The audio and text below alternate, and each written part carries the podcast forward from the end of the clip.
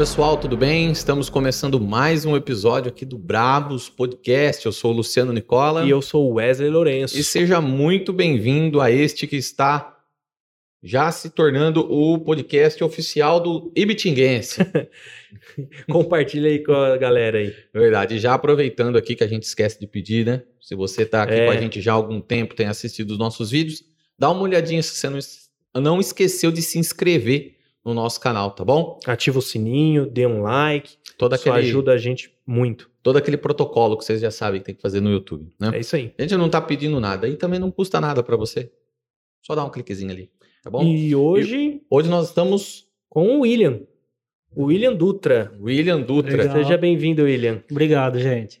O- Prazer estar aqui. Ô, ô, ô, William, me tira uma dúvida. O que, que você é? Você é um é, psicólogo, É psicoterapeuta? isso que eu ia perguntar agora.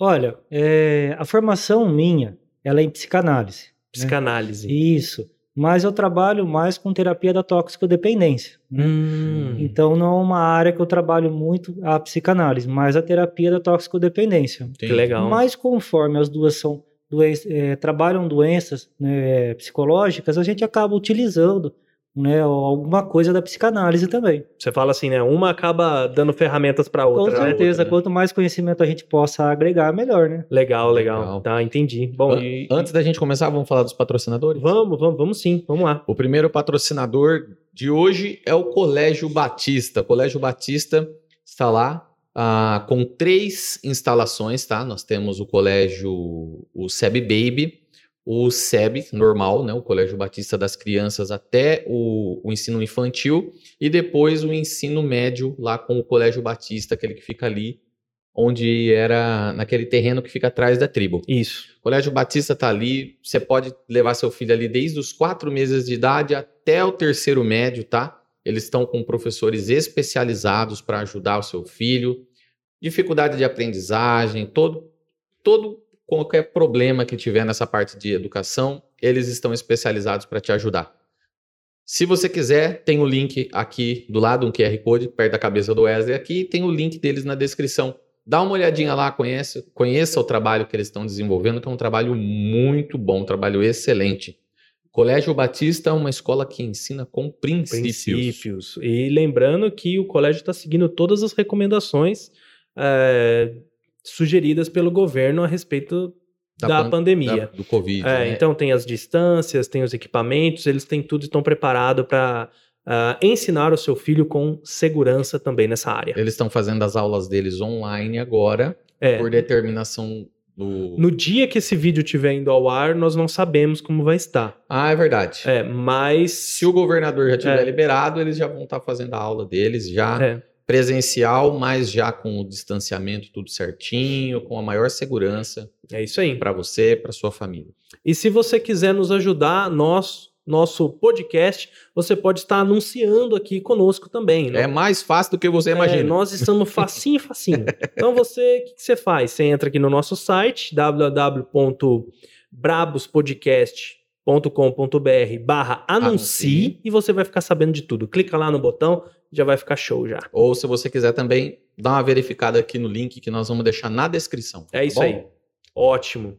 Então, vamos lá. Então vamos lá, William. Vamos falar agora de do que, que nós vamos falar? Vamos falar de dependência química. Essa é a sua especialidade, é, isso? aí. Legal. E a gente tem, na verdade, a gente tem um monte de pergunta para perguntar para você. Está preparado? Opa! E As vamos lá. são, são dois leigos, tá? É. Fazendo perguntas. É isso aí. Então, né? se a gente fizer alguma pergunta muito estúpida, Aí você pode corrigir a gente É. também. E, fique à vontade. e se você tiver algum assunto que a gente não, não conversou, não tratou, e se você quiser falar aí pra galera aí, pode É. falar também. Tá bom? Legal. Eu- É. é, é interessante você falar dois leigos, porque atualmente todo mundo sabe quase tudo sobre droga, né? Ah, Desde como que é a como usar, né? Às vezes eu até aprendo de- com, com os pacientes, né? Coisas novas. Você fala, nossa, é verdade que isso dá para fazer, que acontece isso, né?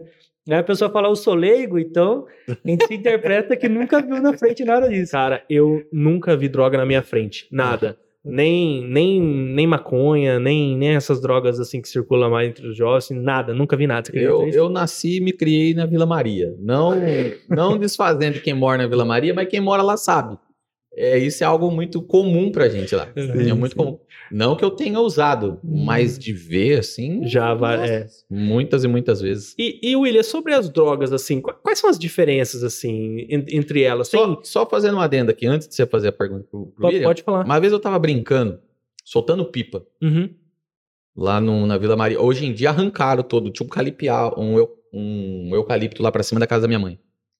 E eu ali soltando pipa, então a pipa estourou e foi dentro do eucalipto. E eu fui lá pegar.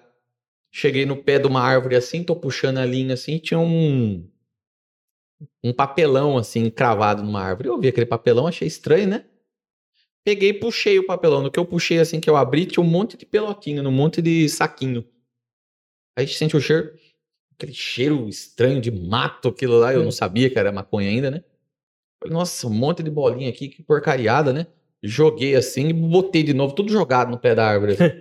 Catei o pipo e saí. Depois, numa conversa com, com, com o pessoal mais velho lá da rua, né? Contei pra eles, eles falaram: Você mexeu?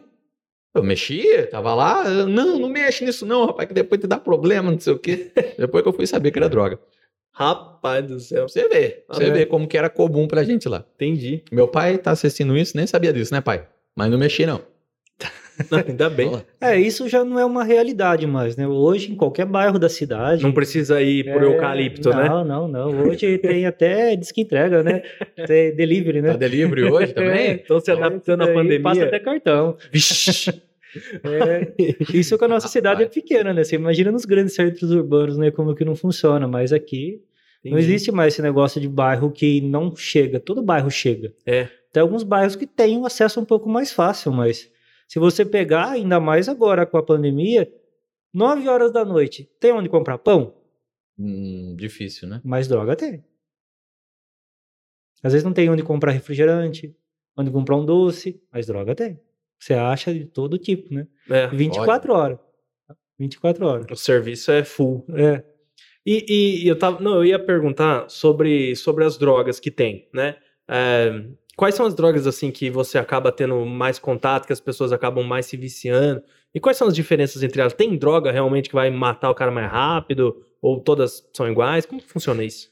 Bom, a gente classifica as drogas pelos efeitos que elas fazem no organismo, certo? Aham. Então, é, pode-se classificar elas entre perturbadoras do sistema nervoso central, é, estimulantes, né, depressoras, que são aquelas. Aí você consegue enquadrar dentro dessas drogas, dentro desses.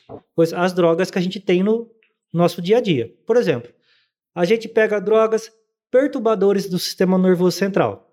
BBB é uma droga perturbadora. Perturbadora.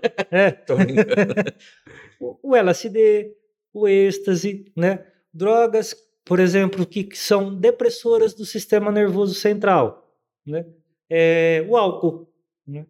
E é, estimulantes. Nossa, o álcool. É, Olha, e é um negócio que tem tanto fácil também, né? É. E a gente pensa em droga, só pensa em coisa pesada. é, o álcool, né? E a- às vezes a pessoa confunde o álcool com o estimulante, porque no começo do uso do álcool a pessoa se sente animada, né? E fala, não, o álcool me estimula, né? Eu fico desinibida, dança, brinca, conversa com os outros. Fala borracha. É, mas o álcool, conforme o uso vai aumentando, a pessoa vai perdendo a noção e vai perdendo a reação também. Né? Um dos fatores hoje em dia de ser proibido consumir qualquer tipo de, de bebida em qualquer quantidade para se dirigir é por conta disso.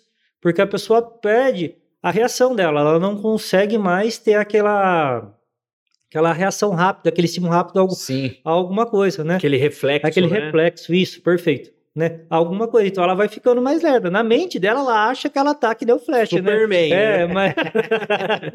Por isso Mas- que bêbado é chato, né, É. cara? Ele acha que tá normalzão. mas É. não, não tem nada a ver, né? Entendi. Ela vai.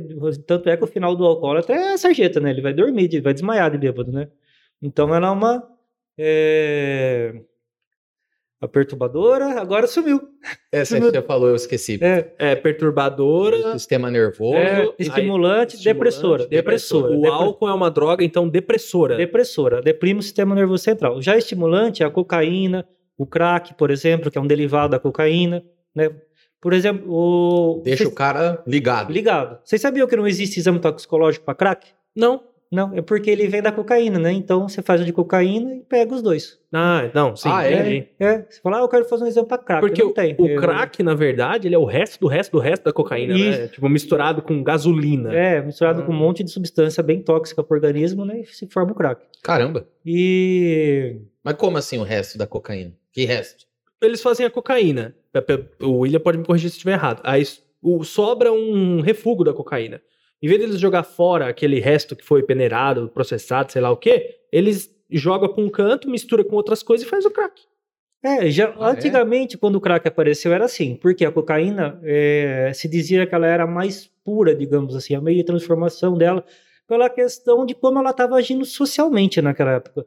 Ou seja, a cocaína era uma substância cara que nem todo mundo tinha acesso. Então se exigia qualidade. Hoje em dia, não. Hoje em dia, o crack dá mais dinheiro que a cocaína. Então nem sempre é resto. Às vezes o cara Ah. faz só para fazer o crack mesmo. Ah, entendi. Aí faz rende, né? Ele faz o- render, porque Ah. ele faz render. Ele pega, por exemplo, a cocaína, mistura com um monte de substância, né, para aumentar, para dar volume, para depois fazer o crack. Mas a, eu já ouvi falar que o crack parece que ele vicia, às vezes, na primeira usada, assim. A É. cocaína também? A cocaína não. O que? Porque muda o seguinte, né? Deixa eu acabar a ideia que eu tava É, ali. Vamos, vamos, vamos. aí eu volto nessa daqui. Normal a gente, É, a gente porque- interromper o cara falando. Normal. Não, é porque assim, dá para dar sequência, né? É, Bem legal verdade, assim. verdade. Então, é, eu falei para você das perturbadoras do sistema nervoso central, né? Das depressoras, dos estimulantes e tem os alucinógenos, que é que nem a maconha, né? A maconha, então, é um alucinógeno. alucinógeno, né?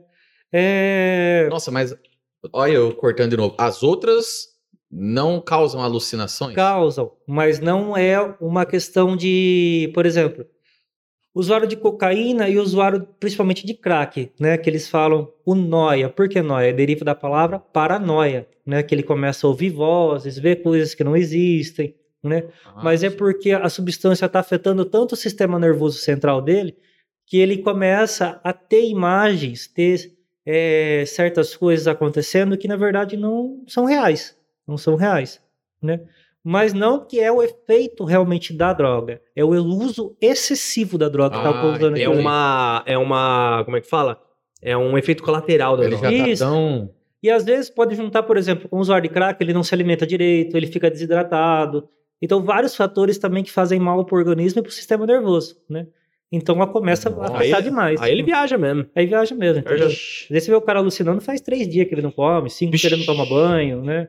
Dois, três dias que ele não bebe água. Então, É, é, é- é- Caramba. é por isso que o crack é uma das piores que tem, porque, É. porque deixa o cara nesse estado aí. o que, que faz o crack se tornar tão feroz é a compulsão pelo uso. O que, que é isso? É aí que eu ia chegar na pergunta que você Sim. fez, certo? As drogas têm essas classificações, né, que eu passei para vocês, mas também tem um meio de uso dela, que seria como que ela é ingerida pelo organismo, certo? Então, por exemplo, a maconha normalmente é fumada, Sim. certo? Como se fosse um cigarro, normalmente é fumada, né? A via de administração dela no organismo. Já a cocaína, cheirada. Antigamente existia o tal do BAC, mas é muito difícil de se ouvir falar hoje em dia disso daí. Não, nem O sei que o que que, é que ba- é. O BAC era misturado com soro fisiológico e aplicado na veia. Rapaz, A cocaína. Rapaz. Só que levava muito overdose, né? né? Porque a pessoa não tinha controle da dose correta. E o que fez aumentar muitos casos de hepatite, Mano, AIDS. que doideira, cara. Pessoal- Tava na veia. É, o pessoal compartilhava a seringa, né? Então acabava transmitindo as DSTs, né?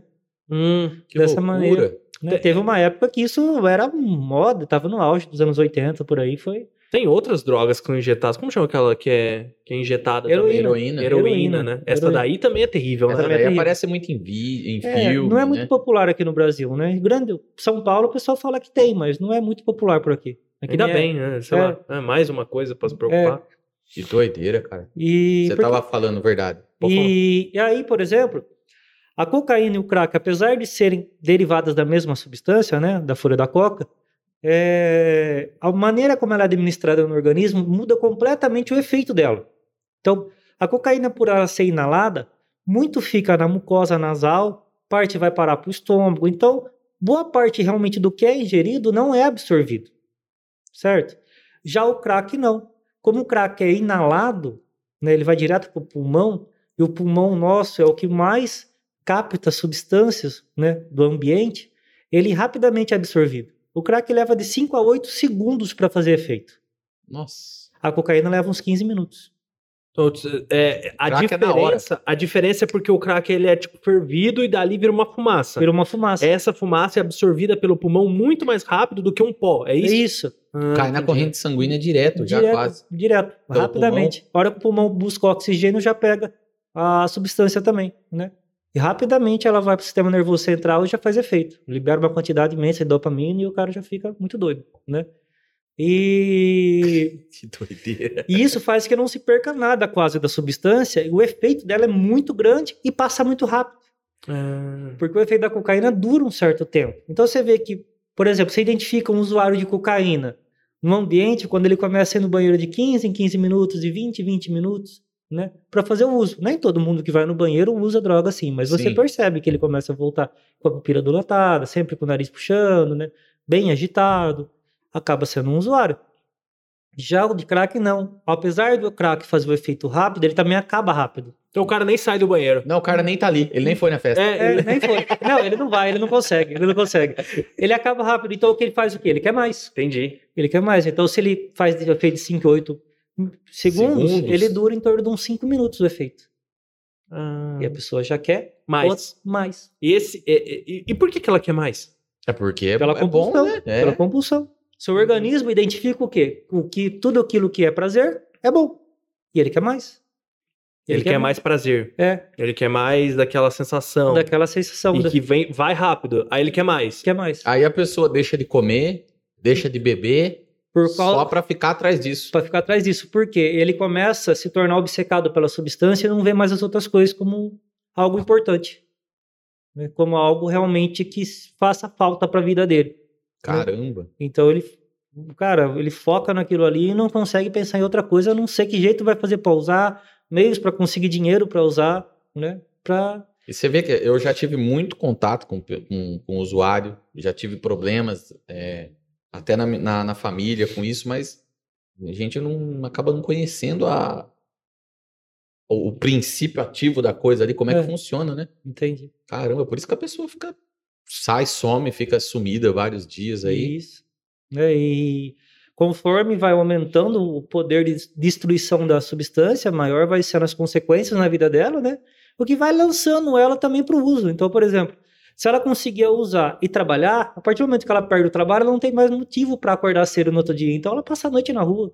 Né? Começa a virar 24, 48 horas. Às vezes, ela sustentava o uso dela com o trabalho, ela não trabalha mais, ela vai começar né, a pedir dinheiro na rua, É aí né? onde começa a dar problema, né? é, um, o pessoal tem um termo que se chama manguear, que é pedir dinheiro na rua, né? E começa a roubar, a furtar, para conseguir sustentar seu vício, né? Então a tendência é só piorar. A tendência é só piorar. Nossa. né? Bom, vamos Ô, lá para as perguntas. Tem ô, uma série ô, de perguntas aqui. Ô, William, fala uma coisa pra mim. É, com o advento da pandemia, cara, é, assim, é, hum, aumentou o número, porque, eu, porque é, nós conversamos recentemente aqui com o psicólogo Tiago Piotr, ele falou que a ansiedade aumentou, pessoas assim é, com, com síndromes aumentaram, Essa né? pandemia só trouxe coisa ruim, né, velho? É. Só. Caramba. E, e aí eu pergunto, a ansiedade pode levar, né, a pessoa, Sim. né, aumentou? O que que aconteceu? Pandemia e droga, me falei. A pandemia trouxe uma coisa que se chama incerteza. Toda vez que a gente tem dúvida, que a gente começa a ficar preocupado com o amanhã, começa a vir os problemas. né? Então, quem já tinha uma tendência a uma depressão, a uma crise de ansiedade, síndrome do pânico, né? até mesmo quem não tinha começou a desenvolver de uma maneira leve, mas vai aumentando, né? Uhum. porque começa a ficar preocupado. Por exemplo, quem trabalha no comércio e sabe, e ouve agora com a mídia e com a questão do WhatsApp, Facebook, é áudio rolando para lá e para cá, vai fechar, não vai fechar, vai tal empresa vai mandar tanto funcionário embora, e às vezes o cara trabalha naquela empresa e lá dentro não fala nada, Fica mas doido, né? o cara fica doido e começa a vir esse monte de, de informação e vai criando, né, essa ansiedade dentro da pessoa e vai agravando problemas psicológicos ou de ordem psiquiátrica. E a droga, de certa maneira, ela acaba iludindo a pessoa com um alívio momentâneo. Então, o que acontece? A pessoa que consome muito álcool ou que usa algum tipo de droga, ela acaba não sentindo a depressão, a, o transtorno de humor durante o efeito da substância. Mas a partir do momento que passa, ela volta a sentir. Hum. Aí ela volta a sentir igual ela estaria sentindo Não, sem, bem pior. ela volta pior. Pior, porque assim, toda droga causa uma certa frustração quando ela está acabando e uma depressão pós-uso quando ela acaba.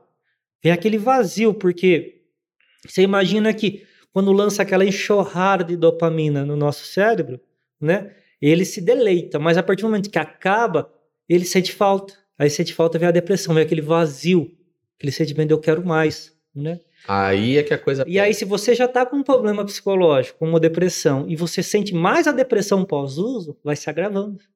Vai se agravando muito, né? Então, é, a droga, dentro dessa pandemia, tem crescido muito o uso do álcool, né? E da droga, porque as pessoas estão vendo nisso, às vezes pessoas que faziam o uso, que seria aquele uso esporádico, aquele uso recreativo, usava uma vez por mês, ou usou uma vez há anos atrás, e vai e começa a usar agora, e vai, agora que ela percebe, ela se tornou dependente, porque ela está só em casa. Ela não tem muito o que fazer, ela usa.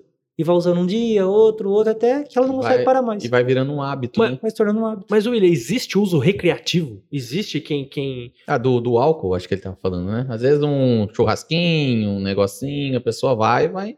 Ah, entendi. Então, É, é que E- assim, e, ó, das drogas também, né? Tem gente É. que. É que assim, toda droga ela tem um meio de, de efeito no organismo, né? Por Ah. exemplo, é, não é comum, mas é, é muito raro você ver uma pessoa que usa LSD usado no dia a dia. O que, que é o LSD? O LSD, o LSD É aquela bala? isso, tem a bala e o doce, que é conhecido o LSD e o êxtase, certo? Então, é, o LSD, ele é geralmente usado em baladas, em festas, porque ele aumenta muito o metabolismo, a pessoa fica bastante agitada, né? Ela, eles dizem que sente mais o efeito do som, da música, sente mais a vontade de dançar, de estar ali e também A pessoa fica doida, né? é, Isso que e também não dá sono, porque, por exemplo, você vai nessa, o cara vai numa rave de 72 horas direto, né? Então é o que mantém ele acordado às 72 horas. Então, Rapaz, 72 horas, É. meu irmão, pulando. É, o cara... não, não era muito. Não, Ô, causa- quando, acabar esse efeito, o cara, o cara desmaia na onde ele tiver. E o que acontece? É o tipo de substância que era o comum isso daí, mas no dia a dia é muito raro você ver uma pessoa que fala, ah, eu peguei um LSD e fui trabalhar. Entendi. Não é muito raro, entendeu? Também se. Não, deixa pra lá, vai. É, É. E agora já tem substâncias que não, por exemplo, o cara fala, ah, eu faço uso recreativo de crack. Mentira, não existe isso, né? Entendi. não existe isso, né? Pela compulsão de uso. Você começou, você quer mais, né? Entendeu? Mas o uso recreativo, na verdade, é um meio de mostrar que a pessoa é, usa esporadicamente. Ela não usa Hum. tanto assim. Mas o recreativo não significa que é permitido, que é legal, que é bacana. que faz bem, né? É, que é, é um meio somente de mostrar que ela não faz isso constantemente, Entendi. certo? Mu- A maior parte dos usuários começam assim, né? A maior parte dos dependentes começam assim. Existe uma frase que diz o seguinte: nem todo usuário se torna dependente, mas todo dependente um dia foi usuário. Todo mundo começou Hum. devagar, né? até que perdeu o controle da situação, né? É só Entendi. experimentar, só É. pra... e aí vai. Como, é, como é muito comum, por exemplo, com o cigarro. A aí pessoa não. A pessoa não acorda de manhã e fala, ah, vou lá comprar um, um maço de um cigarro. Ele começa com amigos que fuma e, e tem um cigarro lá que tem um cheirinho diferente, tem um sabor diferente, ele experimenta. Aí passa um tempo ele lembra, vê outro, e assim vai. Até que um dia ele compra um maço desse de sabor, ele vai experimentando. Quando ele menos percebe, Já não aguenta ficar sem mais. já não consegue ficar mais. Aí. Mas o cigarro ainda hoje me. Não sei, é, é uma percepção que eu tenho. Eu não vejo tantas pessoas usando cigarro como eu vejo, por exemplo, usando maconha. Você acredita? Eu acho que a maconha, ela tá ligada mais a um público mais jovem, né? E o cigarro, acho que tá ligado a um público mais, mais É porque velho. Tô ah. errado ou tô certo ou tô viajando? Não Não, sei. as duas coisas, as duas coisas. O, a o uso de maconha aumentou bastante, bastante mesmo, né?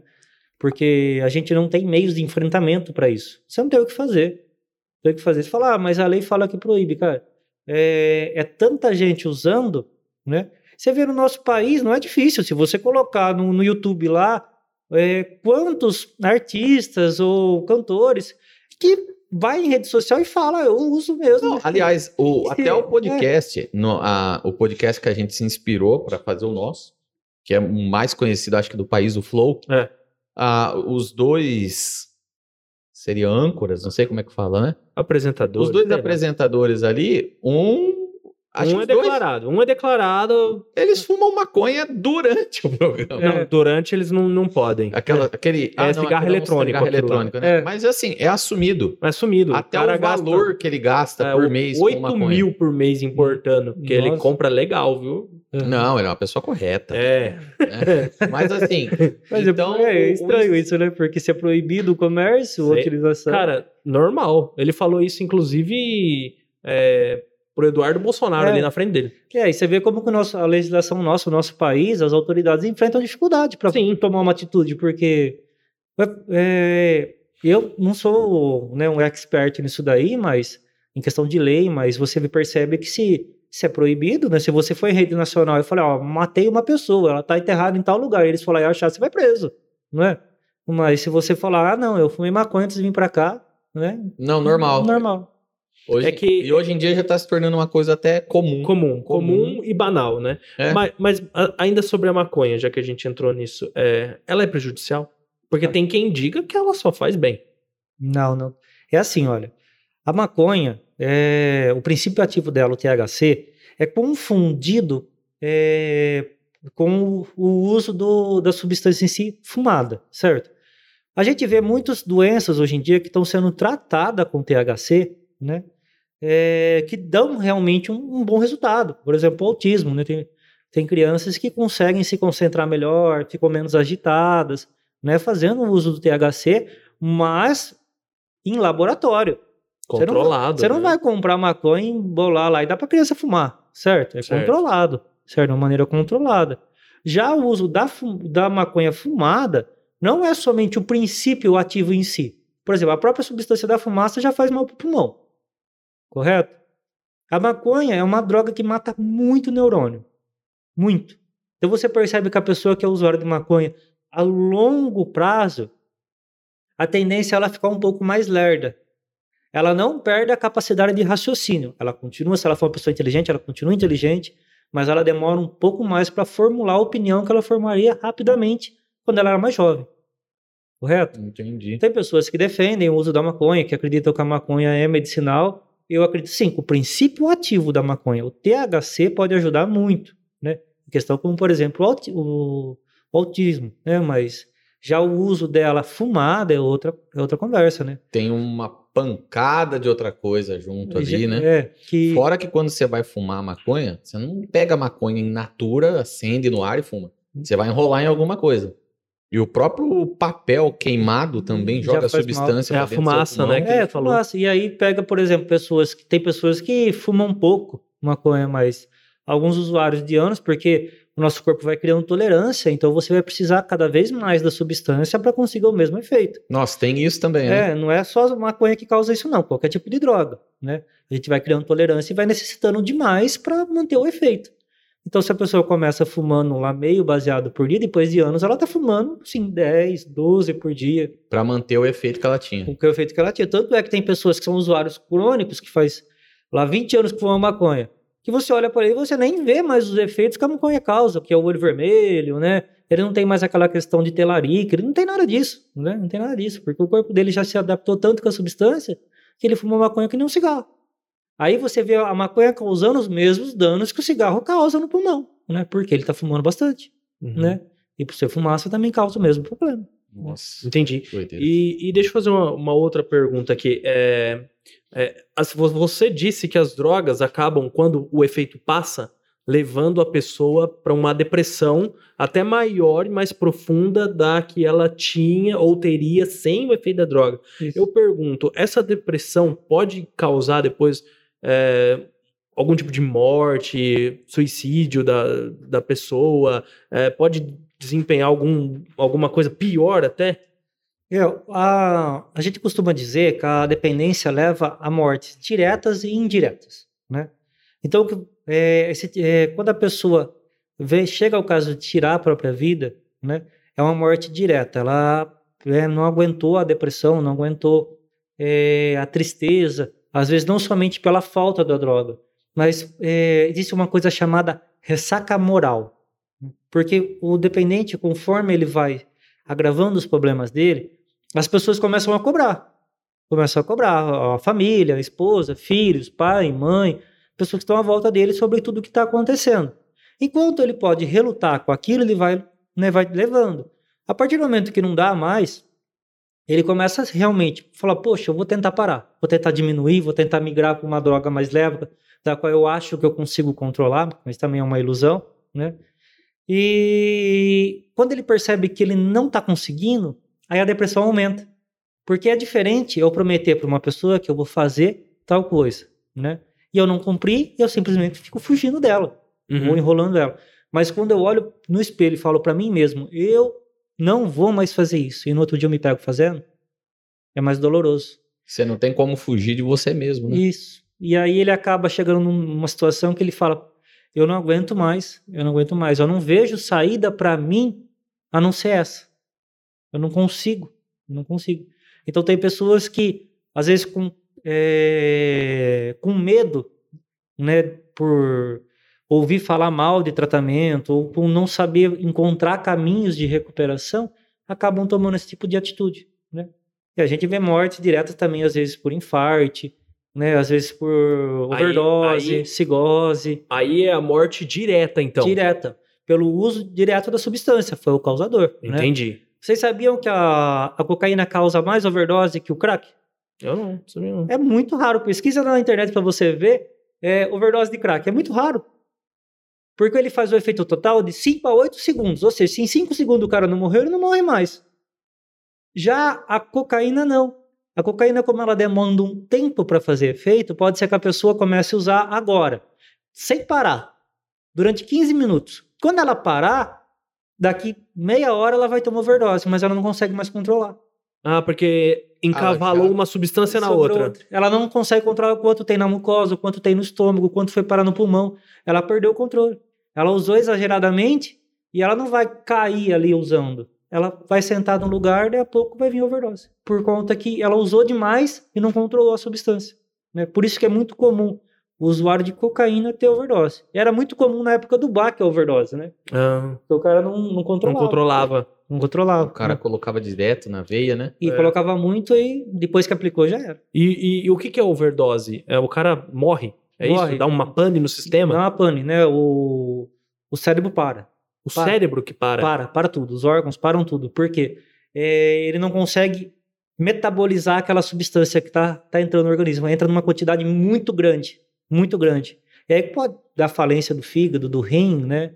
Da, o sistema nervoso central para e o cara não consegue mais. Não consegue mais reativar, né?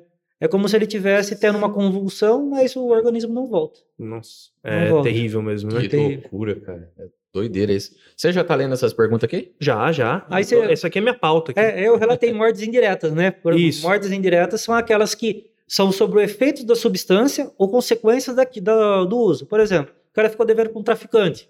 Ah, né? entendi. É, o cara foi lá matou ele por causa de bobagem. Essa é uma morte indireta. Uma morte indireta. Tava dirigindo alcoolizado, drogado, bateu o carro. Ou tava junto com alguém que tava dirigindo alcoolizado, drogado e bateu Putz. o carro, você morreu. Entendeu? É uma morte indireta. Fora, né? Quando o cara tá alcoolizado e atropela outra pessoa que não tem nada a ver com Não tem nada a ver. E uma outra dúvida agora. Quando. Assim, vamos dizer aqui jovem, mas pode não ser jovem, pode ser até uma pessoa mais, mais velha. É, ela entra nesse, nesse mundo, né? É, algumas pessoas dizem que a culpa é da sociedade, que criou as condições para que ela é, chegasse a esse ponto. Outras vão dizer que é culpa de uma falta de estrutura familiar, porque ele foi mal criado e aí chegou a esse ponto. Outros vão dizer que a culpa é somente dele mesmo. Como que funciona assim? Afinal, a culpa é de quem? Bom, os fatores que levam a pessoa ao uso, né, atualmente não são tão assim. Uhum. A, antigamente, a gente via uma boa separação da, dos critérios sociais, psicológicos, biológicos que envolvia a questão do usuário, certo? Certo. E porque era, é, por exemplo, a questão social, a gente via como taxas de baixa escolaridade, né, amizades, é, a busca social, a busca de aprovação levava a pessoa ao uso. Hoje não. Hoje ainda a gente vê pessoas com baixa escolaridade tendo um uso maior do que aqueles que conseguem se desenvolver um pouco mais, mas aqueles também vê pessoas com diploma universitário fazendo uso É, da mesma maneira. Muita gente bem assim financeiramente fazendo uso de Sim, É, sim. Então, não é mais um fator de corte, certo? É, mas, né, hoje a gente pode ver que falta estrutura, sim, do nosso país para poder prevenir o uso, prevenir isso daí, combater. A gente vê tanto como prevenir, como combater o próprio tráfico, né? Como a gente estava falando agora, é questão de o pessoal admitir em rede, rede nacional que faz o uso, admitir na internet e tal, e não ter como parar, entendeu? Uhum. Então você pega uma pessoa que tem lá milhões de seguidores no, no YouTube, ele acaba, de uma certa maneira, influenciando. influenciando, influenciando uma maneira positiva ao uso de substância. Aí o cara fala, não, eu fumo maconha faz 20 anos, eu fiquei só na maconha. Você, você, o seu organismo de uma maneira, ou de outra pessoa pode ser que seja somente uma porta de entrada à maconha. Você vai começar na maconha, mas vai partir para outros, né? Então, como hoje, por exemplo, nosso meio social não, se, não é mais limitado pelas pessoas que estão à nossa volta. Nosso meio social hoje está na nossa mão. É o Uhum. Facebook, é o Instagram, e inúmeros outros, Twitter. Então ali é o meu meio social. Às vezes eu tenho duas mil pessoas ali que eu tô, com, que eu tô postando e estão vendo, entendeu? Antigamente, né, era, assim, Era mais difícil, era né? mais difícil. Você, o seu meio social era seus colegas de sala, entendeu? Então não divulgava tanto, mas hoje a própria propaganda que é feita em cima da substância acaba influenciando de uma certa maneira, né? É, hoje em dia já tá praticamente disseminado, no- nos meios da, da, da internet aí, e, e se você não usa, ah, é que você é mal visto. É, você quer um exemplo disso? Se você colocar hoje, falar, ó, me dá exemplo de uma ou duas pessoas que são é, bem conhecidas no meios sociais, que fazem o uso, eu acredito que vocês sabem me dizer, certo? Se eu pedir o nome de duas pessoas que eh, são famosas no meios sociais, que fazem prevenção do uso, vocês conhecem? Não. Acho que eu conheço uma. Famosa, eu conheço assim, a minha volta eu conheço bastante, mas. É, porque. Com milhões de tem- seguidores, é, como- Não, não. Difícil. Não, não, não, não que eu. Conheço. Eu conheço uma. Né? Eu não sei se é o mesmo que você conhece. Eu pensei em um. Conheço um. Um. Nando? É, pensei É. no Nando. Pensamos na mesma pessoa ainda. É, É, É. ele, porque do resto, é. É. Você vê como que é mais mundo ainda- difícil, né? todo mundo ainda defende até a liberação. É, canais né? cristãos, assim, que a gente acaba vendo, acabam também é, defendendo a prevenção e a recuperação. Mas então você tá me dizendo, então, que não é culpa da sociedade, que não é culpa da família, que não é culpa do indivíduo. É, é- é- é tudo junto? É tudo junto. É Então- tudo junto. É um ambiente que influencia ele ao uso, né? Tem pessoas que crescem em famílias com pai alcoólatra, com, com mãe alcoólatra, e o cara nunca põe álcool na boca, entendeu? É isso que eu ia perguntar. Tem esse negócio da genética também? Tem, tem sim, né? A influência genética, aí existem dois fatores, né? O fator, a influência genética pode acontecer pelo primeiro fator, por uma predisposição genética, ou seja, não, não é culpa do pai e da mãe. Pode ser que o pai e a mãe nunca usou droga, Sim. certo? Nunca usou droga, nunca teve próximo de droga, mas o fator genético da ligação deles criou uma predisposição, certo? Isso implica que a pessoa, que a criança vai ser um, um usuário, um dependente? Não. Não. Isso implica que se um dia ela começar a usar, ela tem uma predisposição a se tornar dependente mais rápido que uma pessoa comum, Entendi. entendeu? Se ela nunca usar, Porque eu já vi, por exemplo, casos de amigos, assim, colegas, conhecidos. Os dois começaram a usar junto. Um chegou num ponto que falou: Não, eu parei, eu não quero mais, e parou de usar. E o outro não conseguiu parar. É. Não consegue. E, aí, às vezes, um acabou levando o outro ainda, né? Que É. situação, né? E, e vai. vai e não consegue e parar. Não consegue parar mais. consegue parar. Aí o outro fator já da genética é a questão do do uso, né, da mãe, do uso quando ela tá na gestação, né? Uhum. É, Hum. até adiantando um pouco já, né? Não, não, É. vamos falar, vamos falar. Depois É. pode fazer até essa pergunta aí pra você depois. Uhum. Pode falar. É, A gente vê a, a mãe durante a gestação, né? Quando ela faz o uso de substância química, né? Como, por exemplo, o álcool. Tem vários relatos de mães alcoólatras que faziam uso de álcool durante a, A a, a gestação. gestação. e a criança nasceu com crise de abstinência. A criança nasceu tremendo, chorando demais, e era necessário colocar álcool na mamadeira para a criança se acalmar. Acha? Para a criança se acalmar, porque ela nasceu com crise de abstinência já. Mas e aí? Como que essa criança cresce? ela já é, já é tratada como um dependente desde, desde o seu nascimento. Se a mãe não tiver ali uma consciência de fazer um tratamento nessa criança, Muito difícil, viu? Se ela não conseguiu ficar sem na gestação, Como ela vai é, tratar, que né? Eu ia falar, se ela não... É muito difícil. aí ela vai dar pro bebê, mas isso não prejudica um bebê, não? Olha, em alguns casos, na verdade, é o seguinte: não tem medicação que vá tirar. Porque é, você vê recém-nascidos, né, ele não pode tomar uma medicação como adulto. Ele não pode tomar um tarja preta para se acalmar. Né? Então, é, você vê o médico orientando um tipo de substância, o álcool que eu digo, não vai colocar cachaça na mamadeira da, da criança, entendeu? É algo semelhante para que acalme ela, acalme o organismo dela. Porque ela já tá É, já está dependente numa situação crítica, né? crítica. Ela já estava Caramba. dependente do álcool, né? Ela tinha muito álcool no organismo dela quando estava em formação. Nossa. Né? O álcool, então, é uma substância que vai, vai pro bebê, né? Quando... Vai- É porque assim, a, a abstinência do álcool e das outras drogas é diferente, né? Ah, é? É, Qual que é essa- a diferença? Porque assim, a- o álcool ele causa abstinência física e psicológica. O- Agora, maconha, cocaína e crack causa somente dependência, abstinência psicológica, certo? Qual que é a diferença? É. Pra gente entender. A abstinência física, que é causada somente pelo álcool e pela heroína, que a gente estava falando agora de pouco, né? Ela é uma abstinência que você vê a pessoa fisicamente demonstrando aquilo ali. Né? Como, por exemplo, o alcoólatra. Você já viram algum alcoólatra que pela manhã estava tremendo a mão? Ele começa a tremer, fica a mão tremendo, né? Pela falta de álcool, né? Chama delirium tremens, a mão fica tremendo. Né? É, é uma manifestação física da sua abstinência, certo? O alcoólatra, ele começa a ter incontinência urinária, né? Ele não consegue Quando ele tá parando. quando ele tá parando, ele chega a um ponto que ele não, assim, ele não Acaba não controlando Não mais controla. os músculos, né? isso, as Caramba, pernas começam a dar, os nervos começam a fraquejar, ele não consegue andar, certo?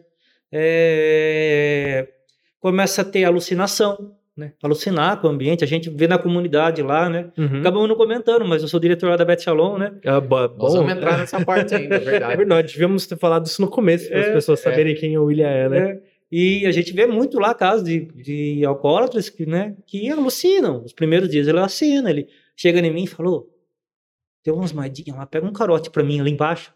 Fala ali embaixo, ah, aquela casa ali não é um bar? Pega um lá pra mim, né? Entendi. Mas é, é a comunidade, tá dentro da instituição, né? Não tem bar ali. Tá alucinando, né? Tá alucinando, é perigoso ter convulsão, né? Então você vê que tudo isso é devido à sua abstinência física. Uhum. Já psicológico, o que, que é? Tristeza, insatisfação, dificuldade para dormir, né? Depressão. depressão, né? É o que o, né, o dependente da droga acaba tendo muito, né? E, e aí você tá dizendo, então, que o bebê, ele nasce com essa dependência também física. Física, por conta do álcool. Por isso nasce- que chora, já tá... Chora, é. Não é só psíquica no caso do Não bebê, é, né? É. Entendi, cara. Nossa, que loucura. E, a, a gente tinha uma pergunta aqui mais pra frente falando sobre isso, e você já respondeu uma parte dela, É. que era se uma criança é, que a mãe, no caso, durante a gestação, fizesse uso de drogas, se passava pra criança. Então você já respondeu, de certa forma, passa. É, você falou também um pouquinho do tratamento, mas a, a pergunta que chegou pra nós é assim: se uma família acabar adotando uma criança nessa condição, como que ela procede? Como, como que ela trata uma criança assim? Olha, E, é, e- e principalmente no futuro, né? Ela É. tem uma disposição já, né? Por É. conta disso. No Esse- futuro. o- os meios de adoção no nosso país hoje são um pouco complicados, né? Sim. Já é muito difícil conseguir adotar já de cara um recém-nascido, né? Uhum. É, a família tem um tempo para poder estar Os trâmites. É, tudo. tudo. E também a, a- o pai e a mãe biológico ter um tempo para poder recorrer e tentar recuperar a criança, né? Uhum. Então não é tão fácil assim conseguir a adoção, mas se, eu, se o pai e a mãe adotivo têm acesso à informação de quem eram os pais biológicos e sabem que eles têm problema com drogas ou problema com álcool, ele pode desde cedo já iniciar dentro do ambiente familiar um sistema de prevenção, certo? Adotando um sistema de prevenção para evitar que essa criança né, venha desenvolver isso daí. Que na verdade, pelo que eu entendi que você está falando, é, não, não muda muito, então, né? De, de uma criança que você adotou para um filho. Com certeza. Se já tem a, a questão genética envolvida aí, o seu filho pode ter também. Com certeza. É que assim, hoje, né, infelizmente não é hoje, quase sempre foi, existe muito preconceito quando se fala em droga, né? Tanto é que tem família que sabe que a pessoa usa, mas ninguém admite, né? Só vai admitir que o, que o ente é usuário quando a situação está muito grave. Caso contrário, né? Tenta todo mundo colocar panos quentes, como se diz, né? E não admite. Então, por exemplo, a gente tem muitos grupos de apoio, né? Que fazem essa prevenção e gratuita. E as famílias não vão. Não vão, não frequentam, né? Com, com medo de se expor, né? Com medo de expor o ente dele. Então acaba fazendo, é, cometendo certos erros, por quê? Não porque quer prejudicar a pessoa, ela quer o melhor para o filho, para o marido, né, para o pai. Só que nem sempre sabe como lidar com aquela situação. Então, a melhor maneira de prevenir o que, que é? Procurar uma ajuda profissional. Hoje em dia, a, a, a Beth Shalom, você é diretor você disse que você é diretor da? Isso, da Beth Shalom, da parte da comunidade terapêutica. Sim. Da comunidade terapêutica. Porque a Beth Shalom, hoje em dia, ela tem várias frentes né, de trabalho. Ah, ela tem a casa tá. de apoio, ela tem a reintegração, a gente tem a feminina que está para inaugurar pra futuramente. Sair. É isso que eu ia perguntar. A Beth Shalom hoje ela oferece algum, algum aparato para a família nesse Sim, sentido? a gente tem nosso grupo de apoio há muitos anos. Na verdade, a Beth Shalom se iniciou com um grupo de apoio, né? Isso é aberto para a sociedade pra no geral. Mundo. É normal, para todo mundo, né? Independente de religião, de crença, é aberto para toda a sociedade. E, e, quando que acontece isso? A reunião é toda segunda-feira, 8 horas da noite. 8 né? horas da noite. Infelizmente, devido à pandemia, a gente não está podendo fazer. Estamos fazendo live. Por exemplo, ontem foi a minha live, né?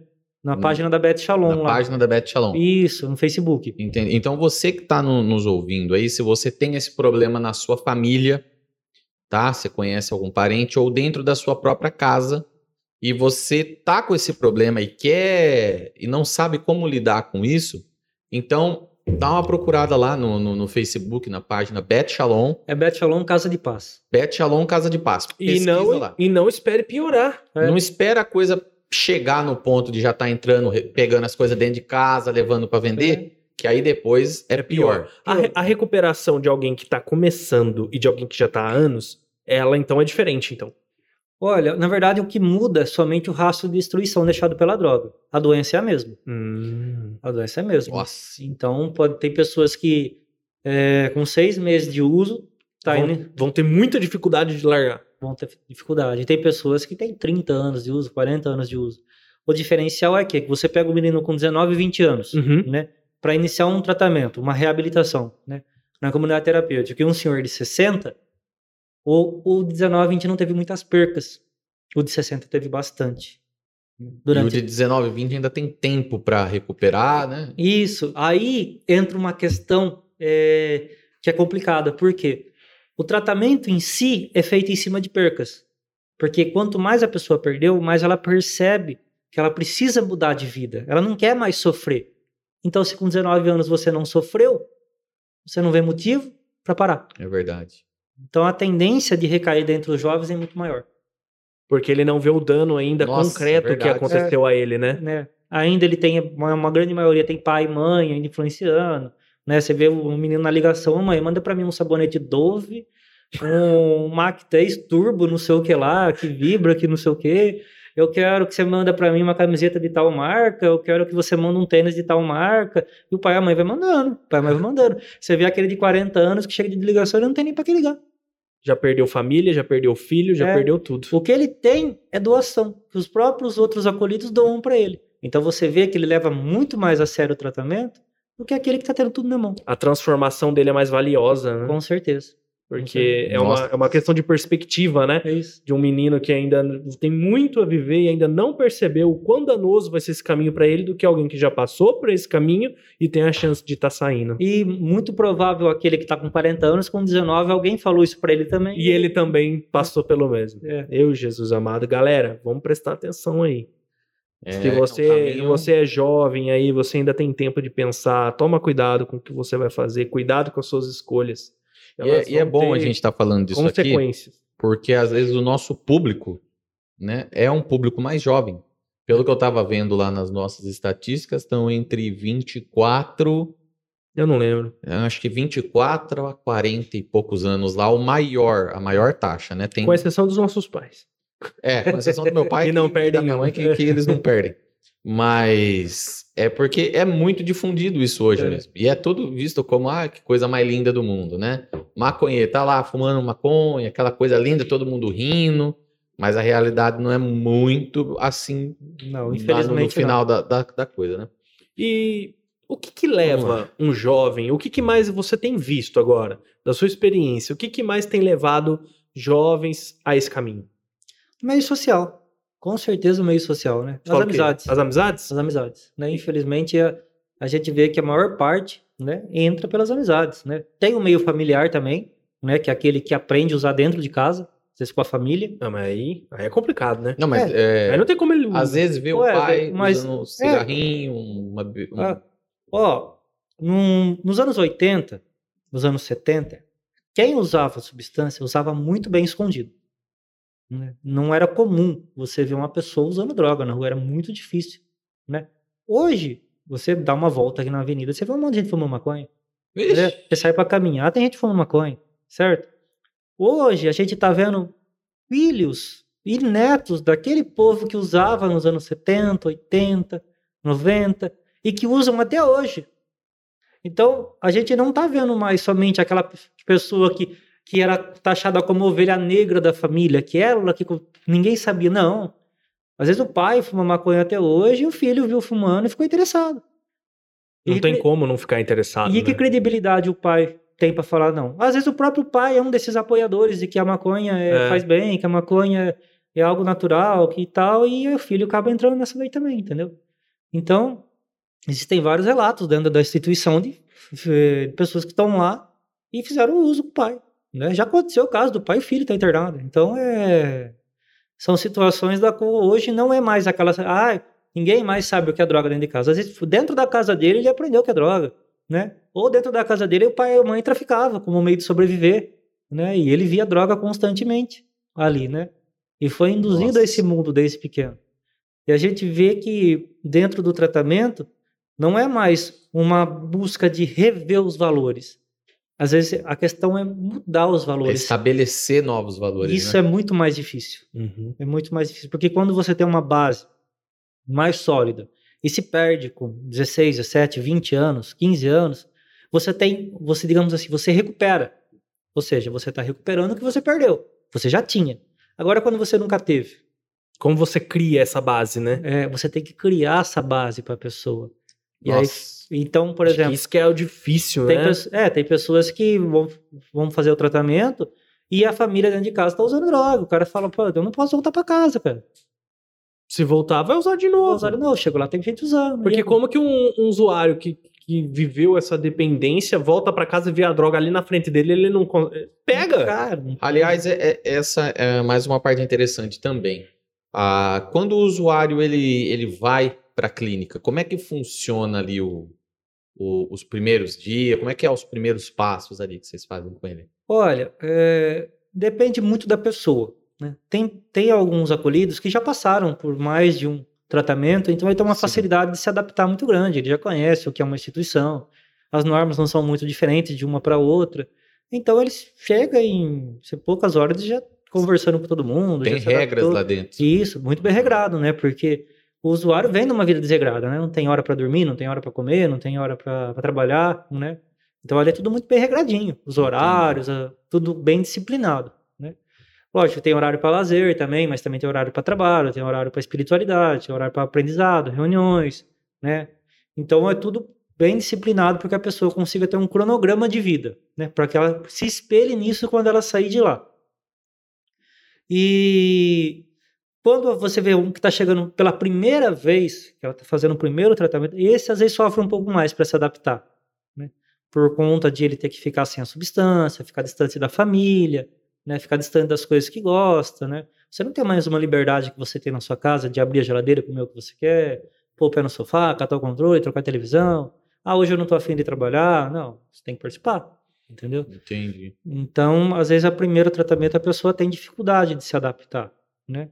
Mas, infelizmente, hoje a gente se tornou comum falar que, ah, estou no primeiro tratamento, estou no segundo. Quer dizer, o índice de recaída é muito grande. É uma doença que é sujeita a recaída. Não pela instituição, mas por própria característica dela. Quanto né? tempo dura um tratamento? Assim, O nosso tratamento, ele dura de seis a nove meses. certo. Por que tem esse diferencial? Porque seis meses é um tratamento para a pessoa que quer já voltar para o seu convívio social. Né? Ele tem esposa, filhos, tem trabalho. Aquele que não quer voltar, que ele está com dificuldade para se interagir novamente com a sociedade, são nove meses para poder ir para a reintegração social, que fica aqui na cidade. Ele vem para nossa reintegração, daqui da reintegração ele vai arrumar um trabalho e vai seguir a vida dele, certo? Entendi. Ele- mas ele, assim, ele volta pro convívio que ele tinha antes com as mesmas pessoas ou, ou não? Olha, a nossa orientação é assim: a partir do momento que o o acolhido vai para a casa de recuperação, a família vai para o grupo. Para dentro do grupo ter orientação de como lidar com ele, né? E como lidar com os seus próprios problemas. Porque a família Sim. também adoece junto, né? Sim. Se tornam codependentes, né? Infelizmente, não é toda a família que vai. Não vai. Tem muitos que veem e falam, ah, mas quem usa droga é ele, eu vou ter que ir lá. Hum. Aí o, o, o que tá em recuperação volta, encontra um ambiente igual, Doentio, doentio, doentio, e aí ele recai. recai. Entendi. Se ele também não tiver a família ali para dar o apoio, ele acaba saindo, voltando com as amizades que ele tinha. E assim, às vezes o pai e a mãe, é que eu digo, não fazem por maldade. Sim. Fala assim, pô, mas dentro da minha casa meu filho tem de tudo. Mas não é porque ele tem de tudo que o ambiente é saudável para ele. Não é o que ele precisa. Tem, tem pai que saiu, o cara saiu da não, chegou em casa, vou fazer um churrasco, chamo todos os amigos, não sei o que, vou comemorar, meu filho se recuperou, ele recaiu no próprio churrasco. Ele já começou a beber de novo e já usa droga. Entendeu? A intenção era boa, mas não soube como fazer. Né? Tem pai que o filho chega em casa e fala: olha, é, ah, quer passear, filho? Faz tempo que você não vai, pega a chave do carro, você quer 100 reais, tá? Não é o que ele tá precisando. Não é. Não é o que ele tá precisando. O que tá precisando agora é ficar dentro do seio familiar, entendeu? Então, Sim. Às vezes a intenção é boa. Eu quero compensar. Mas a forma tá errada. a forma né? tá errada. Eu já vi mãe que levou chocolate escondido pro cara numa, numa visita. Parecia que ela tava passando droga pra ele, sabe? Da maneira como entregou, o cara foi lá, escondeu no meio das coisas dele. Falei, cara, é droga. Né? Foi ver era chocolate. Mas você vê que todo aquilo que aconteceu se assemelha ao ambiente de uso, fora a desonestidade, a manipulação que a família teve que fazer, tá incentivando ele ao quê? A não obedecer às regras da instituição Hum, a continuar ainda dando uma vida desregrada, né? Para mim é diferente, né? Minha família sempre vai me acobertar. É. Vai você, nessa. vê que, você vê que nas pequenas coisinhas Você vê a é onde corrupção, a coisa né? vai É. pegando, né? Caramba, que coisa. E, e William, fala uma coisa pra mim. É, é, existem sinais, por exemplo, eu sou, eu sou um pai, tô vendo meu, meu filho, meu filho é adolescente. E eu quero ficar atento. Eu não sei com que ele tá andando, às vezes eu até sei, mas às vezes não sei com quem acaba encontrando alguém e tal. E aí vamos pensar que no pior dos casos aconteça alguma coisa e ele venha se tornar. Como que eu descubro rápido pra eu poder agir, entendeu? Poder levar ele pra alguma alguma ajuda mais séria, mais profissional. Como que tem algum sinal que ele me mostra? Olha, as substâncias elas acabam tendo efeitos sobre o organismo, né? E dá para perceber através desses efeitos. Por exemplo, o usuário de maconha ele tem a tendência a ficar com o olho vermelho, ficar sonolento, né? Ela queima a ponta do dedo, fica amarelado. Né? Hum. A, a maconha É. queima a ponta do dedo? Queima porque quando a pessoa fuma até o final, né? Que é aproveitar tudo. tudo, começa a queimar a ponta do dedo e ficar amarelado. É importante isso, por quê? Porque o usuário de crack também queima a ponta do dedo, mas fica preto. Porque ele queima com o fogo do isqueiro. Já o usuário de maconha não, fica amarelado a ponta do dedo. Porque queima no. No coisa. A mesma situação acontece com quem fuma paeiro. Né? A pessoa que fuma paeiro também fica com os dedos, a ponta dos dedos amarelada. Né? Uma fome exagerada, que sem limite, né? que é a larica, né? Então você percebe nisso daí. Né? O usuário inicial, como eu disse, a pessoa que faz 20 anos que usa, não tem mais isso. Não, né? não, sim, eu- Sim. a pergunta é inicial é, mesmo. inicial. Aquele que está fazendo uso de cocaína, Hum. ele é um estimulante, então ele fica com a pupila dilatada, fica agitado, falando mais que a boca, não consegue dormir. Né? A cocaína tem um efeito que ela fecha a nossa traqueia, ela fecha aqui ó, o, a nossa garganta e o cara, a pessoa não consegue comer. Não consegue comer. Então, ela, se ela está um usuário inicial, ela usa, você oferece comida, ela não consegue comer. Mesmo que seja uma coisa que ela goste. Não desce. Depois que passou o efeito, ela vai comer. Né? Já o usuário, já há um tempo, ele come normal, bebe normal, né? Uhum. E tem pessoas que usam substâncias, uma para rebater o efeito da outra. Pra dar aquela disfarçada, você É, fala? por exemplo, Vixe, aí já é o. Não, nego- o cara nego já tá profissional. cara, não né? é, é muito comum. Acha? É muito comum, né? Porque é uma droga que chama outra. Por exemplo, eu falei para vocês que o álcool é depressor, certo? E a cocaína é estimulante. Então, O cara bebe e cheira. Aí o que acontece? Um equilibra o outro? Um equilíbrio, outra hora que o álcool tá deixando o cara meio bêbado, ele cheira, ele fica instigado. Aí ele vai e bebe de novo. É, ele, nossa, já volta, já fica né, alerta novamente. Aí ele vai bebendo de novo, vai diminuindo aquele alerta, ele não- já não fica tão aparente que ele, que ele fez o uso.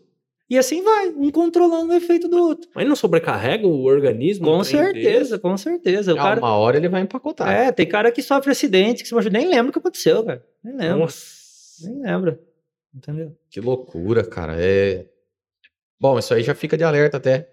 É. Pai, mãe que tá vendo o, o, o filho lá dentro de casa, né? É. Às vezes com esses. Outras coisas que começam a Sintomas. acontecer mesmo também, assim, por exemplo, a criança começa.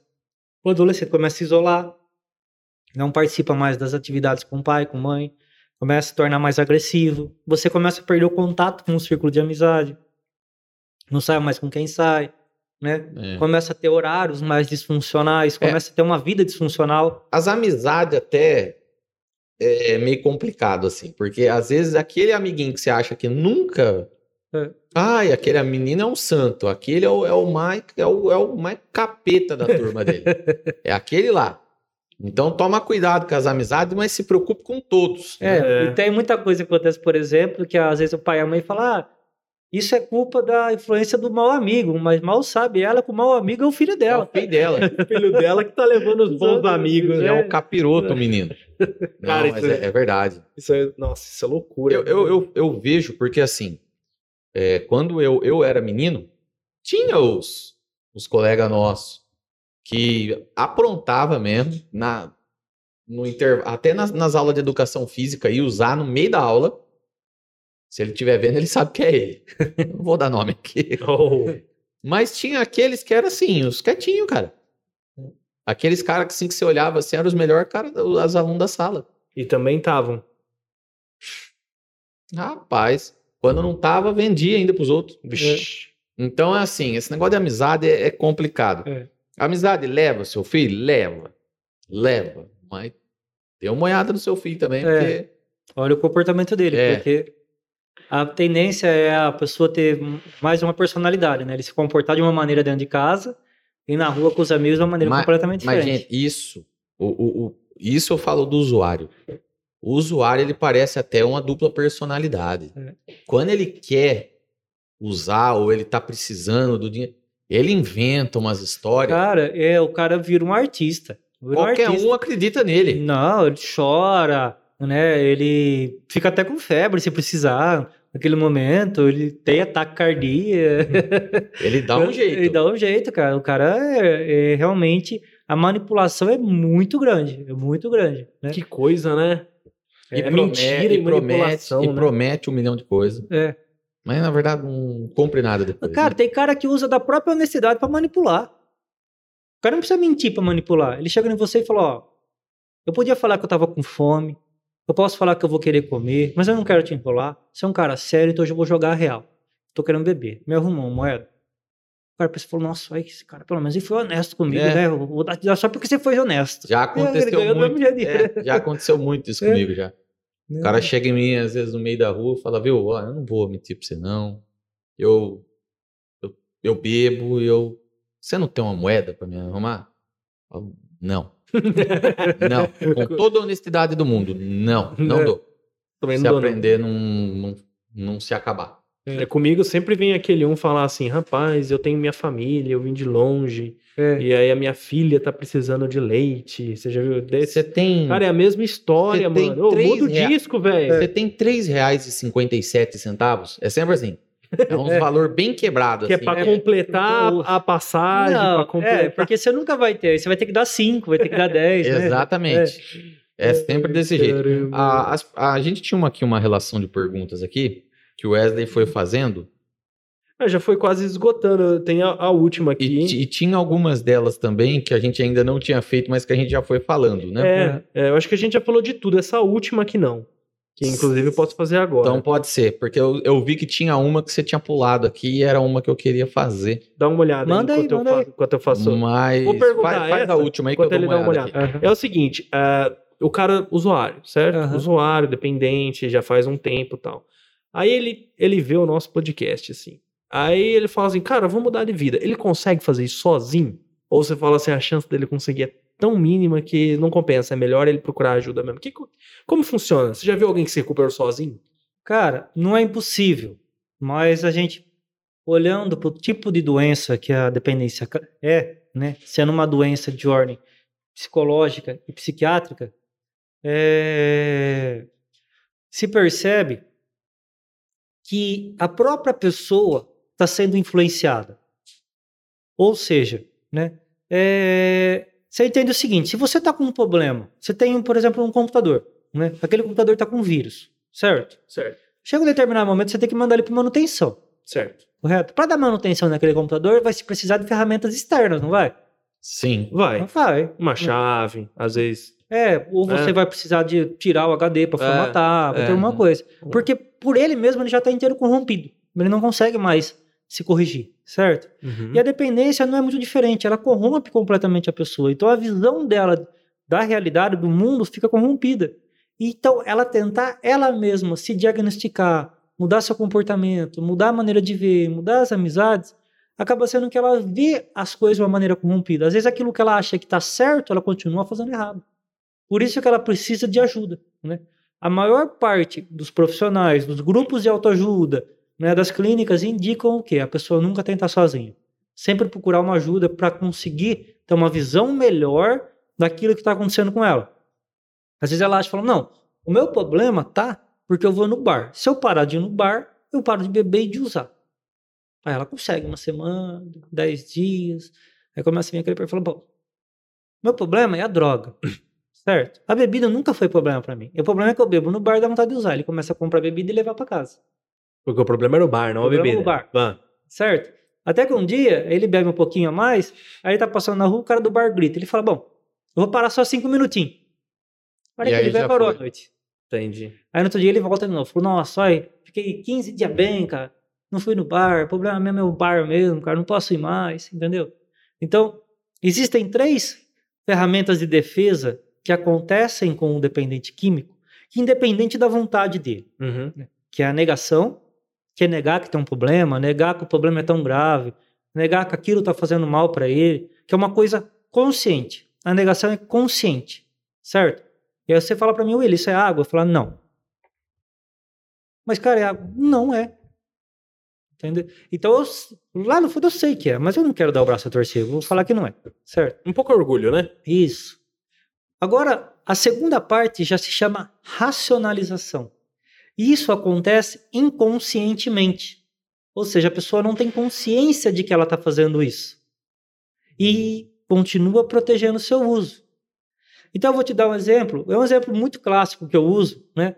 Que é assim, olha, a pessoa que bebe, por exemplo, de final de semana, né? E ela começa a fazer o uso mais con- constante do álcool.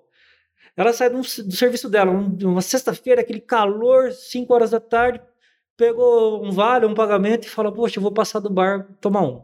Para lá e começa a beber, beber, beber, usa. Chega em casa de madrugada, acorda no outro dia com a mulher brigando, ruim, de ressaca. Fala: Poxa, cara, dei na bola, viu? Da próxima vez eu vou comer alguma coisa antes de beber porque me fez mal. Cheguei de estômago vazio, tava com fome tal. Ele nega que ele tem um problema Né? Uhum. e ao mesmo tempo racionaliza já um pouco, certo? Tenta, tenta jogar pra outro lugar. Outro lugar, certo? A culpa foi por quê? Porque ele não comeu Não nada. comeu, é. Mas o ápice da racionalização se dá na próxima vez que ele chega no bar e fala: Ó, dá uma coxinha aí. Uhum. Eu vou comer hoje para não ficar ruim. Ele come a coxinha e bebida e droga, certo? Acorda no outro dia vomitando, pior do que ele tá falando: Nossa, cara, aquela coxinha acabou comigo. É, desse jeito. Os 53 litros de, de, de que ele bebeu. Não, não nada. fez nada, não fez nada. É a coxinha. Na próxima vez eu não vou comer fritura. Quer dizer, racionalização, cara. Ele vai convencer o cara que foi beber. Não foi. O vínculo de confiança tá tão forte com aquela bebida, com aquele álcool, com a droga, né? Que ele não consegue acreditar que aquilo faça mal. Caramba. E o terceiro passo? O terceiro passo se chama projeção, né? Aí o cara vira pra mulher, a mulher brigou e falou: Ó, o negócio é o seguinte: próxima final de semana, então eu venho direto pra casa. Tá Não vou nem no bar. Vou nem no bar. 5 horas da tarde ele chega, sai do serviço, 5 e 10 ele tá dentro de casa. Chega dentro de casa, vai direto pra cozinha, começa a bater panela, né? Fala, poxa, não tem nada pra comer nessa casa, eu com fome, trabalhei o dia inteiro, eu vou lá no bar comer uma coxinha, mas a culpa é sua, viu? Que se tivesse comida, não precisava ir no bar. Hum. Isso chama projeção, ou seja, eu jogo o meu problema no outro. Eu tô errando, mas a culpa é sua. Eu tô É. fazendo isso porque a culpa é sua. É fácil, né? É. É fácil botar a culpa no outro. Então, Aí, além de tudo, é uma safadeza também. então né? se você não tem ninguém do seu lado para te abrir o olho disso daí, você continua errando. Continua errando, continua negando, racionalizando, projetando, às vezes sem mesmo perceber. Sem Qual, perceber. qual- o- qual que é o caminho, então? Que eu tô com um problema, passei tudo isso, tá? Tô lascado. O que eu faço? Cara, hoje em dia existem vários caminhos para recuperação, né? Tem- Existem profissionais que fazem acompanhamento para terapia. Eu faço acompanhamento para terapia, né? para dependência química. Existe o CAPS na nossa cidade, né? que é um órgão que trata a dependência química. A gente tem o núcleo psicossocial. A gente tem a própria Beth Shalom que faz o tratamento já mais recluso para o pessoal que precisa ficar da comunidade. A gente tem o grupo de apoio para a pessoa que não quer se internar, quer tentar parar, não quer parar com a, a rotina dela. Tudo vai depender do grau que está a dependência dela. Né? Tem pessoas que começam a usar uma vez por semana, ela assusta, fala, poxa, Já tô lascado. eu tô, eu tô gastando dinheiro que eu não podia, minha mulher ficou sabendo, junto com um problema. Às vezes ela não carece de uma internação, mas de um apoio. Às vezes Uhum. uma prof- profissional ela já para. Agora, cara, não, eu tô fumando crack direto, tô morando na rua. Eu vou lá no consultório, você me atende? Cara, atendo só pra falar pra você se internar. É, porque, Porque senão não, não tem, jeito, como. cara, não tem jeito, entendeu? Tem situação que é só internação. Só internação. É só Entendeu? tirando o cara do convívio É, ali mesmo, porque- limpando ele É, assim, porque senão não, não, consegue, faz, não, faz. consegue, né? Não consegue, não existe milagre, né? O tratamento que é feito na, na Beth Shalom é um tratamento de desintoxicação, é isso? É uma desintoxicação e reabilitação, certo? Ah, Aí tem que aprender a viver de novo, né? Isso. A desintoxicação acontece naturalmente. Não existe segre- é, remédio que vai desintoxicar. sim. É só ele parar de usar que o corpo naturalmente vai eliminando a substância que está no organismo. Né? Agora, já a reabilitação é mudar os comportamentos. É mudar a maneira dele de ver a vida. Então a gente pega princípios como honestidade, boa vontade, mente aberta, que é muito importante, porque, por exemplo, não adianta você ter uma pessoa para te aconselhar se você não escuta o conselho dela. Você É. tem que ter a mente aberta para ouvir, né? Então, a gente vai pregando isso daí no, no dia a dia com ela, né? Vai trabalhando esses princípios, trabalha a prevenção de recaída, trabalha 12 Passos, que é um programa puta, muito disseminado, muito bom, né? Trabalha a espiritualidade, pegando princípios, como nos casos princípios, cristãos, para trabalhar com a pessoa, trabalha a questão de família, tudo isso para auxiliar ela a retornar à sociedade, se reintegrar, sem ter que fazer uso de substância, né? A gente diz dentro do nosso tratamento que o objetivo da comunidade terapêutica não é fazer a pessoa parar de usar droga. É fazer a pessoa mudar de vida. A partir do momento que ela muda, ela percebe que ela não precisa de droga para ser feliz. Certo? Porque se for só parar de usar droga, dá dois, três dias ele não usa. Às vezes faz anos que usa droga todo dia. Tá lá uma semana e fala, não, tô curado, cara. Parei. Parei, parei. Eu usava a droga há 10 anos, todo dia. Agora faz 7 dias que eu não uso, acha, não preciso mais. Aí é onde ela se ilude, né? Porque Quando, na verdade, a... usar a droga ali, na verdade, sim, é, é mais uma fuga da realidade do que o- uma necessidade em si, né? isso, A ela, necessidade vem depois com... com o tempo. E aí a pessoa começa a usar em um determinado momento que ela não, não sabe mais porque ela tá usando, ela só não consegue parar. Só não consegue parar. Isso- Tem muitos casos que a pessoa nem sente mais prazer. É só sofrimento. Ela usa a droga como um meio de anestesiar a dor que ela está sentindo, porque você vê sua vida desmoronando, sua família ruindo, você vê você se deteriorando fisicamente, dói. Então você usa a droga simplesmente para não ter que viver naquela realidade. E, vo- e você falou da daquele, daquele processo que o cara justifica, como que é? Que o cara ele acaba racionalizando. Racionalizando. É, eu já conversei com algumas pessoas, por exemplo, que já me falaram do remédio. Ah, mas e o remédio tarja preta, por exemplo? Ele é uma droga também. E ele causa tantos efeitos quanto não sei o quê. Só que o que a pessoa não, às vezes não para para pensar é que o remédio ele tá ali para trazer ela de volta para a realidade, né? E a, e a droga ela faz o caminho inverso e ainda te, te deixa com, com uma série de consequências, né? É, as pessoas confundem muito porque no Brasil, infelizmente, é cultural a pessoa se automedicar.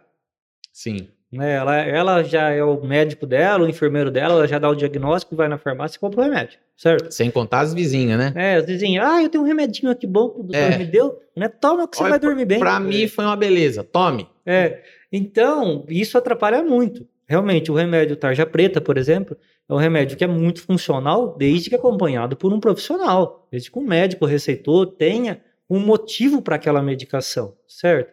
Ela vai fazer bem para aquela pessoa. Mas não significa que o remédio que fez bem para você vai fazer bem para o outro. Ele precisa passar por uma consulta, precisa de uma avaliação médica. Saber a dose correta que vai Isso, utilizar, saber né? qual realmente é o problema que está acontecendo para ser medicado. Não é simples assim, né? E aí sim o remédio tem uma função adequada. E lógico, tomar a quantidade certa. Tem pessoa que ela está orientada a tomar um comprimido por dia, ela toma quatro. né? Porque ela não quer perder o efeito do remédio. né? Aí sim o remédio está agindo como uma droga para ela. Não como um meio, como um medicamento, né? Uhum. né? Tem aquela fase famosa que a diferença entre o, o veneno e o, E o remédio, é a dose, né? Entendi. E como que uma família, como que uma família estruturada, uma família correta, pode agir no, no quesito da prevenção para os seus entes queridos, para sua família? Assim, como que a gente previne? Olha, a partir de um, de um- do momento que a gente sabe que a droga está em todo quanto é lugar, que você não vai conseguir esconder isso do seu filho e privar ele dele, é melhor você já fazer o trabalho de prevenção desde cedo. Desde cedo. Não mostrando para ele o que é droga, não ensinando a usar, né? Mas sim falando né? Mais abertamente sobre a questão de pessoas que usam, né? sobre o ambiente que ele se relaciona, sobre as amizades. Procurando apoio profissional, se tiver dificuldade, vai explicar. Hoje a gente vê tanto coisa no YouTube, cara. Você vê criança que com 3, 4 anos cata o celular ali, já coloca no YouTube, coloca o vídeo que ela quer. O meu menino com 4 anos, esses dias ele virou para mim, pai, eu vou ali fora que eu vou falar com o Google, viu? Porque ele não sabe digitar, ele não sabe, não é alfabetizado ainda, né? Tá começando a Sim. aprender. Mas ele aprendeu onde que é o microfone para ele pedir as coisas. então ele vai lá no abre o YouTube, colo- aperta o microfone e pede o desenho que ele quer. E o YouTube já baixa. Já, in- já indica. Já indica, entendeu? Então a criança já tem acesso a muita coisa que às vezes a gente nem sabe. Hoje em dia tá muito fácil, né, É. cara? Muita coisa. Então, é, ela- provavelmente ela já está tendo contato, não às vezes direto com a substância, mas já viu no YouTube, ou já viu em alguma televisão. Já alguma coisa. conhece, Você né? conhece. Então, falar mais abertamente sobre isso daí, né? Às vezes procurar ajuda profissional, procurar ajuda de um grupo, né? Levar a criança a conhecer. Uma base também de valores dentro da família ajuda muito. Hoje a gente vê a família se distanciando muito. né? O próprio correria do dia a dia faz com a família se distancie. Né? A gente não almoça mais junto, não janta mais junto. Né? É, chega em casa, é cada um pro seu quarto, com a sua televisão, ou com o seu celular, ou com o seu notebook, cada um vivendo o seu mundo. né?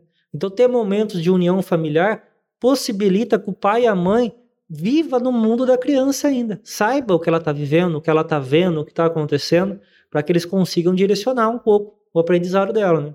Senão, aquele negócio, deixa a televisão cuidar, deixa o celular cuidar, você não sabe o que ela está vivendo. É. Cada um vai, vai fazer um- É uma verdade. coisa que quiser com a cabeça dele depois, É. né? Achou aquela pergunta lá? que você É, Era essa última aí. Era? Era essa última aí que eu lembrei do negócio do remédio. Ah, tá. É verdade. Isso aí, tem algum assunto aí que você quer falar? Cara, eu acho que assim, é, a gente vê atualmente, dessa questão da pandemia, né? Muitas pessoas é, usando muito é, primordialmente o álcool como um meio de fugir da realidade, como a gente estava falando no começo, né? Então é, é saber que não, não é somente essa o meio de você conseguir cons- melhorar o seu humor, melhorar a sua qualidade de vida, né? A gente tem meios, né, que podem possibilitar você a viver bem, né? A não sofrer com depressão, com transtorno de humor, com eh, síndrome do pânico, né? Saber que esse tipo de recurso não pode ser opção. Que a partir do momento que isso começar a ser opção na sua vida, você pode perder o controle da situação, né? E a tendência é piorar muito mais, se agravar muito mais. E acabar se tornando uma comorbidade, né? Que a pessoa começa a ter depressão e se torna um dependente químico, com duas doenças, né? Uhum. Então, a ideia qual que é? Sabendo hoje em dia que temos a tendência a desenvolver problemas psicológicos devido à pandemia também, é, é importante procurar apoio profissional. Né? A gente vive uma cultura muito de remediar, de remediar o problema. Né? Hoje, por exemplo, tô bem, tô bem, tô me sentindo bem e tal. Acho que eu vou marcar um cardiologista. Mas por que eu tô me sentindo bem? Justamente por isso.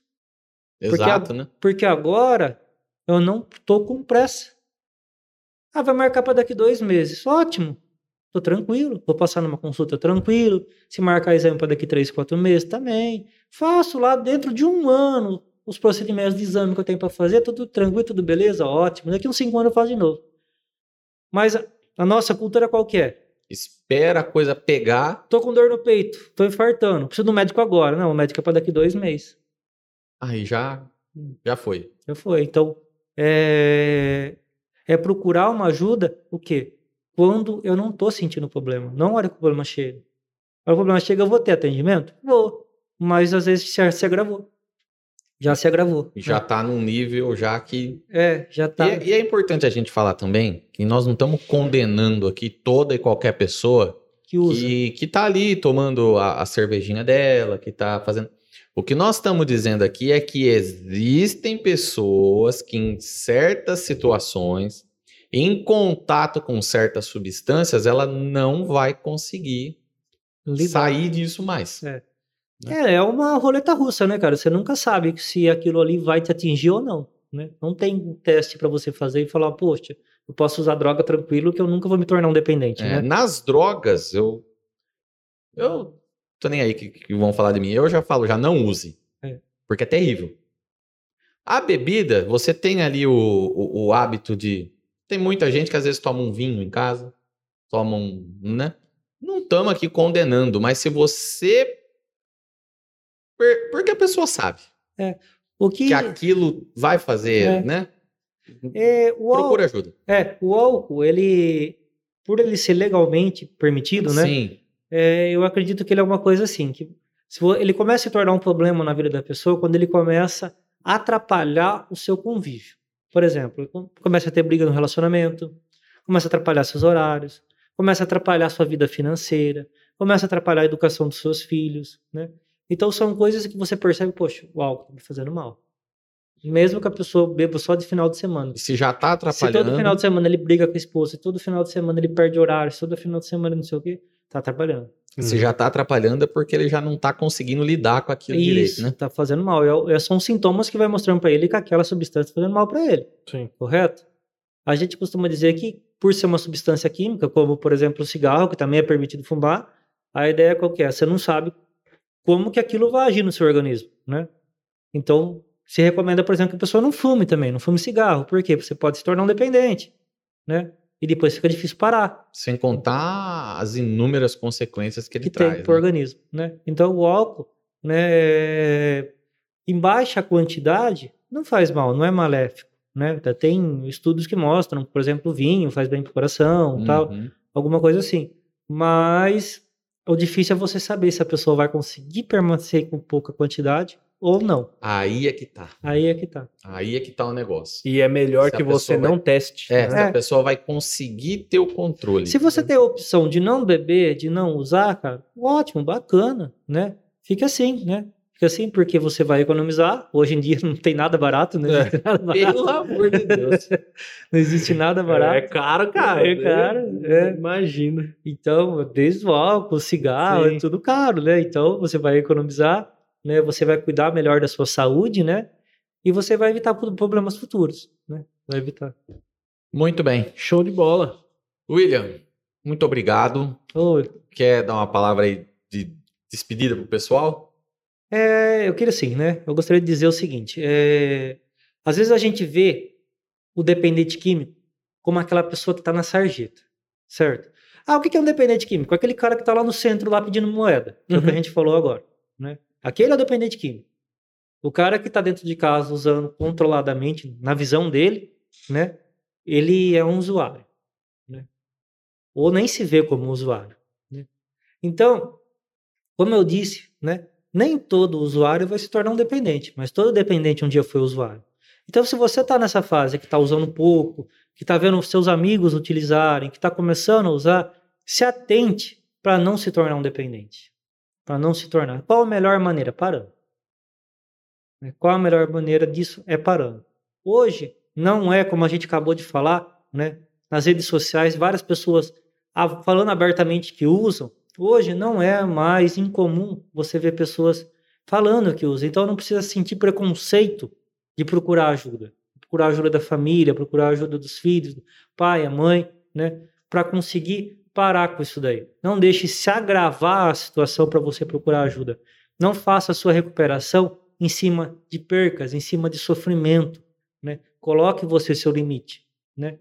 A gente costuma dizer que as pessoas precisam chegar no fundo de poço para procurar ajuda, certo? Mas esse fundo de poço, ele não é igual para todo mundo.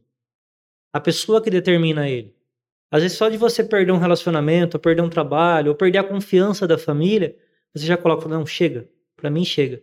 Às vezes perder um valoriza o trabalho, perdi um dia de trabalho, fala, não, chega, para mim chega, eu preciso procurar uma ajuda. E tem aqueles não, que tem que perder muitas coisas para determinar que dele é o fundo de poço. Então faça você o seu fundo de poço, coloque lá um limite, né? Um basta, porque se você continuar utilizando, né, a dependência química, ela é caracterizada como a doença do ainda. Pode ser que ainda você não está se prejudicando, mas pode chegar lá. Pode chegar lá. Muito bem. Lembrando então, só dos nossos patrocinadores, a Colégio Batista, se você tem o seu filho e quer cuidar da educação dele, eles têm três prédios, não é prédios, instituições aqui na cidade, né? É. O SEB Baby, o SEB e o Colégio Batista. Tem ali do, dos quatro meses de, de vida ali da, da criança, de idade até o terceiro médio, tá? Com professores qualificados para ajudar e ensinar seu filho e garantir aí um bom futuro para ele, tá bom? Colégio Batista, se você quer entrar em contato com eles, link está aqui na descrição ou aponta o celular para o QR Code que está na tela. Uma escola que educa com princípios e vai e está preparada uh, agora para essa volta às aulas, né? Não sei se já se as aulas já voltaram a, a, nessa sexta agora, né, na data dessa entrevista, mas eles estão preparados com todo o distanciamento, tá tudo certinho lá. Se você quer conhecer um pouquinho mais da, da estrutura deles, dá uma olhada aqui no link da descrição que tá lá também, tá é bom? É isso aí. Se você, empresário, quiser ajudar a gente aqui no nosso podcast, você pode estar tá patrocinando o nosso programa. Vai ter link aqui na descrição. Você pode entrar no nosso site, que é www.brabospodcast.com.br barra anuncie. Ali você vai ficar sabendo de tudo. Tem um botão, você clica e você fala com a gente. Aproveita que a gente tá facinho, facinho. É, tá, tá bom o negócio aqui, né? Do mais, é isso. Era isso, né? Nós vamos ficando por aqui. Muito obrigado. Este foi mais um episódio aqui do Brabos Podcast. Eu sou o Luciano Nicola. Eu sou o Wesley Lourenço. E até a próxima. Tchau. Você ouviu Brabos Podcast.